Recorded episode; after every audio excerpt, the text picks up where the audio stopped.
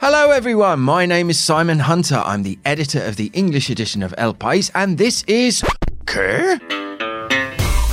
A podcast from El País that will battle through snowdrifts, surf 8 metre waves, and pump out your flooded garage in order to bring you the Spanish news. Whether you're a podcast hero, a first time listener, or even a Twitter troll, we are here for you. Poneos cómodos. So sit back, relax, and let us break down all the Spanish stories that make you say. Porque tú no has tenido ningún enfrentamiento. Porque tú no has tenido ningún enfrentamiento. Porque no has tenido nunca ningún enfrentamiento ni con mi hija por por Pero que ya está bien de héroe y de villano. ¿Qué he hecho yo? Pues ya está. Ella, ella está sufriendo por su hermana. Que aquí si te- sufrimos todos. si Todos. Que aquí sufrimos todos. Por culo. Nice to hear a bit of Salvame there. They should use that uh, for Spanish listening tests. You have to try and work out what they're saying as they shout all over each other. Today is January the 21st, 2020, and I'm here as ever with my indefatigable colleague, Melissa Kitson. How are you, Melissa? Hi, I'm good, thanks. I don't mind admitting I had to look up the pronunciation of indefatigable. One of those words I've seen written down but not heard pronounced very often. So, what's your news? I finished my book about trees, Wow. and I've started another book about trees called The Hidden Life of Trees. Really? So just remind us, what is this for? This is for a, This is just my in my spare time. you just write books about trees. Read. Oh, you're reading books Reading about books. trees. Oh, I see. but when you're writing a book, when you're writing something, Oh, I you- finished those. Yeah, my, my uh, little text for English language textbook. well, good on you. I have to say, I spend the whole day in my job reading, and I find it very hard to go home and read. But yes, that's very, very good of you to go home and read about trees. Fantastic. Uh, all right, so let's start as always with the uh, correspondence that has arrived uh, at our doors in the last week. Uh, if you want to write to us, you can find me on Twitter at Simon in Madrid. You can also use the hashtag CarePodcast, or you can email English edition at elpais.es. Tell us where you're listening from, why you're listening, and suggest some topics for us. And please go and review us on iTunes or wherever you get your podcasts from. And share this episode on social media. Get the word out, please. We had a lovely email from Richard and Jew, uh, J O O. I should hasten to say, not Jew as in a Jewish person. Uh, it says, Hi, Simon and Melissa. Just a short note to say congratulations on the first anniversary of the Qué podcast. And we are pleased to say that we've listened to every episode to date, as well as being daily readers of El Pais in English. We are two early retired probation officers from Shropshire and are fortunate to spend the winter months in the beautiful city of Las Palmas, Gran Canaria, and are keen listeners to the podcast both here and back in the UK. We find both the paper and especially the podcast essential in aiding our understanding of the complexities of Spanish politics economics, and culture, not to mention helping with our stuttering attempts at learning the Spanish language and pronunciation. Please, please do keep up the good work, and we'd be particularly interested in an item focusing on Las Islas Canarias and the cultural differences from and relationship with the mainland. Very nice. So thank you very much, uh, Richard and Jew, for that lovely email. We shall keep that in mind. Uh, nice tweet here from at Ellis Pods on. Uh, Ellis that would be a man, wouldn't it? Yeah. Ellis says, Loved Simon in Madrid's intro on this week's Qué podcast. I listen to Las Noticias de El País every morning religiously too, so no competition for Veronica. I was a bit nervous about last week's intro, intro actually, but uh, yeah, it seems to have gone down well, so that is good. And then we got this tweet from at AHS underscore Hispanists. Hispanists says, Año 12 y 13 plus Año Once, thinking of taking A level. The hashtag Qué podcast is a fantastic way of keeping up to date with the latest happenings in Spain in English. So, this is another recommendation Aw. to students to check us out and to listen to us. But just remember, as I said last time, I'm not helping you with your homework. I did get that email that time, so a couple of emails uh, with requests for help with homework. We're, we're not going that far, but yes, please do listen to us. And if you are a student listening to us, please let us know. Another lovely, we've had loads of lovely tweets this week at Jaros Jack says, Hey, thanks for doing hashtag Qué podcast. I absolutely love the show. I would love to have the time to do my own Danish version. Regarding China, having just been there, I can inform you that cash is almost eradicated. everything is paid for digitally. This is actually the other thing I said last week that made me a bit nervous, which was about saying that the Chinese community tend to use um, cash only. Yeah, very interesting. Apparently, um, China is now cash free. Who knew? And we heard from one of our podcast heroes at Mr. Alan Jones. He said on hashtag Qué Podcast re EH Bildu, things have to move on. ETA has gone, and these people are legally elected representatives like any other party. Reconciliation might be more difficult than recrimination, but it's more productive. So that was interesting. Hmm. We were talking about um, the way that the opposition are bashing the socialists and bashing Bildu. And then we got caught up in a, an interesting um, conversation on Twitter as well about recommendations of Spanish news in English and also podcasts. The, the uh, conversation took a bit of a weird turn though when Matthew Bennett got involved. He was uh, plugging his uh, new podcast, which is out this week, and I recommend you go and check out. But then, uh, yeah, Matthew started offering Veronica wine, chocolates, flowers, and weekends at the beach. which Veronica, uh, I'm not sure. What, what was your reaction to that, Veronica? That's an interesting face. Yeah. maybe now, uh, with everything that's going on in Murcia weather-wise, maybe now is not quite the best time to be having uh, wine, chocolates, and flowers on the beach. But anyway, we've got two big stories that we're going to talk about um, this week, as always. I just wanted to quickly mention, though, without going into it too in too much detail, that explosion that happened last week at a chemical plant in Tarragona, in Catalonia. Three people were killed when this uh, uh, 20-ton reactor tank exploded. One of the three victims was actually sitting in his flat, minding his own business, uh, about two and a half kilometers away from where the explosion happened, but died because the um, top panel from the reactor tank flew all that way through the air, smashed into the apartment above him. Um, bringing down the ceiling on top of him and killing him. Geez, talk about bad luck. You're just sitting there minding your own business, and a, a, a t- one ton piece of metal comes flying through the air from a, a, a, chemical explosion. So yeah, really, really tragic story, but um, an utterly bizarre twist um, to that Tarragona explosion story. Right now, for our first um, big story that we're going to look at, we're going to go back to one of our old favourites in terms of topics, which is Catalonia. And this week we have seen a new trial uh, begin. So why don't you tell us about that, Melissa? Yeah, so as we remember, last year the Spanish Supreme Court tried 12 Catalan separatist leaders for their role in the 2017 breakaway attempt. Nine of them were given prison sentences for offences including sedition and misuse of funds. The verdict sparked violent street protests in the northeastern region, with around 600 people injured in the clashes.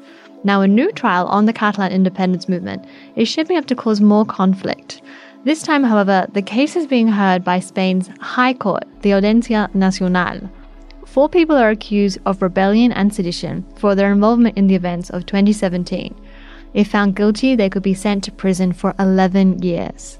The most high profile figure on trial is Josep Lluís Trapero, who was the chief of the Catalan police force, which is known as the Mossos d'Esquadra, during the breakaway bid. According to the public prosecutor, Trapero actively supported the pro independence plan and deliberately designed mechanisms to stop the regional police officers from complying with the orders from the public prosecutor and court rulings. The Mossos were accused of doing nothing to stop the October 1st independence referendum, even though it had been declared illegal by Spain's top courts. Trapero also allegedly sent an insufficient number of police officers to control the situation outside the Economic Affairs Department, where a crowd of protesters had gathered while Spanish authorities searched the building for materials relating to the planned referendum. There were so many protesters that civil guard officers and a state lawyer who were inside had to leave from the rooftop. Trapero has maintained that he and the Mossos were always committed to the law, but there are a number of factors that could contradict that defense.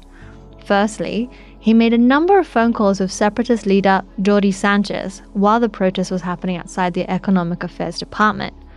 And secondly, in an email exchange with Pere Soler, the then general director of the Mossos, he allegedly wrote on October 1st, 2017, a referendum on Catalan self determination must be held. Pere Soler is also facing trial for allegedly designing an action plan for the Mossos that was deliberately inefficient in order to allow the referendum to go ahead. He's also accused of providing protection to people who helped organize the illegal vote. The third person on trial is Cesar Puig, who was the then secretary of the Regional Interior Department. Puig allegedly tipped off the separatist movement to what the National Police and Civil Guard were planning and raised the alarm about a key search. And lastly, there's Teresa Laplana, a Mossos officer who was in charge of the security detail at the Economic Affairs Department. According to the public prosecutor, she failed to help the Civil Guard, even though she knew they required assistance. The prosecution also points out that day before the unilateral declaration of independence, the National Police intercepted a truck with three Mossos on board and documents that were on their way to being incinerated. These documents contained incriminating information that showed the Mossos chiefs were working with the pro independence leaders.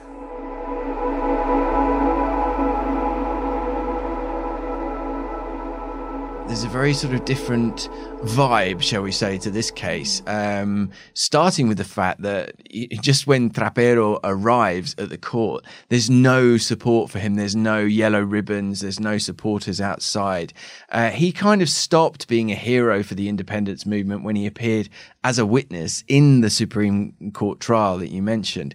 Um, he didn't have to take questions in that trial, but he actually answered every question. He was asked by um, Judge uh, Manuel Marchena if he warned the then Premier and Deputy Premier Carles Puigdemont and Oriol Junqueras of the dangers of the referendum. He he said, "We told them there would be at least 2 million people in the street and 15,000 police and that this was going to cause serious public order and citizen safety issues.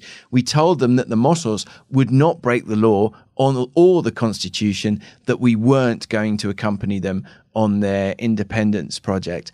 Also, I feel like the atmosphere in the courtroom is very different. There's no sort of. First of all, Trapero's got a great voice. He's got that very deep sort of like you know Spanish smoker's voice. Lo que hacemos ese día, vuelvo a decirle y le insistiré. But he's just being very. He's being very cool, and there's none of the fireworks, none of the theatrics that we saw at the Supreme Court trial. Uh, he's he's also had two years to come up with his defence, and it's very interesting. I mean, he really is trying to sort of very much set himself apart from the events of 2017. He said, "La vía unilateral." fue una barbaridad. And barbaridad is one of those words that is quite hard um, to translate. If we're not doing our job properly, you know, someone will stick it in one of our articles as barbarity, which isn't, you know, we mm-hmm. that's not really what it means. I mean, it's more like an an outrage or a, you know, an atrocity or or even a, a, a blunder. Um, so he is very much sort of trying to set himself apart from what was going on. And it, one of the key things he he denies that the Mossos took a passive attitude during the referendum and you know, of course, everyone remembers the police violence, the national police violence, the um, civil guard police violence. But there are also, if you go back and check the videos, there are videos of Mossos just kind of, you know, chuckling to each other and saying, "Oh, well, you know, we tried to stop you setting up the mm. setting up the polling booth. Is that right? Yeah, yeah, yeah. Okay, we tried to stop you and we couldn't stop you. You know, there's videos of them basically letting the vote happen and not really, not really taking action. Su actitud, la de los 7.850 policías y la de sus mandos no era otra que intentar en el marco de ese dispositivo conjunto impedir el referéndum, no tengo ninguna duda. Um, the public prosecutor kind of went the, the point on Monday when he the prosecutor seemed to get the best of Trapero was basically when he said, "Well, what did you do? Did you put together a police unit, an investigation when you were aware that illegal actions were going to be carried out, and that your duty is to stop that from happening before a judge tells you to?" And Trapero just kind of tried to brush that off. He said, "Oh, you know, another." Mossos department would have to tell you um, about that. But yeah, it's going to be very interesting to see um, how this trial plays out. As you said, M- Melissa, I mean, today's Tuesday. We're, we're still hearing Trapero. Um, so later in the week, I reckon we'll get to the to the other defendants. But this is going to be another, obviously, you know, another key element. Um, in this whole in this whole case, you know, Trapero is very much relying on this defence that you know he didn't do anything illegal and that they did the best that they could with the situation. So it's going to be down to the prosecution to use the evidence, um, the emails, the communications to try to prove that something else was going on. Uh, because otherwise, you know, as in the case of the of the Supreme Court trial, these are you know these are serious serious prison terms uh, you know that, that, that these defendants are facing. So we will be keeping an eye on that story as ever. Now, let's turn to our old friends Vox, who have been causing quite a stink in the last uh, uh, five days or so. And this is about something that you know, they'd kind of been making a fuss about a while ago, but it's suddenly very much back in the news. The PIN parental. So, why don't you tell us about that, Melissa? Yes, so Spain's far right group Vox is once again the center of controversy, this time for its so called PIN parental, or parental veto. This policy gives families the right to stop their children from attending complementary workshops organized during school hours. The measure means that schools will need to ask for parents' express permission to give talks, workshops, or activities with an ideological or moral leading against their convictions. This could include talks on sex education and LGBTQ rights. The debate over the policy broke out last week after Vox said it would not support the budget in Spain's southeastern region of Murcia unless the parental veto was included in the educational program. The regional government of Murcia is controlled by a coalition between the Conservative Popular Party and the centre right Ciudadanos, but depends on Vox's support to pass laws like the budget. Ciudadanos initially said the measure was a red line it would not cross, but later backed down to stop the budget plans from being held back. The parental veto was already introduced in Murcia last year, and since then it has been up to schools to decide what requires parents' permission and if no reply can be taken as a refusal. One director of a school association in Murcia said she had only sent out one permission in that time, which was for a recycling program.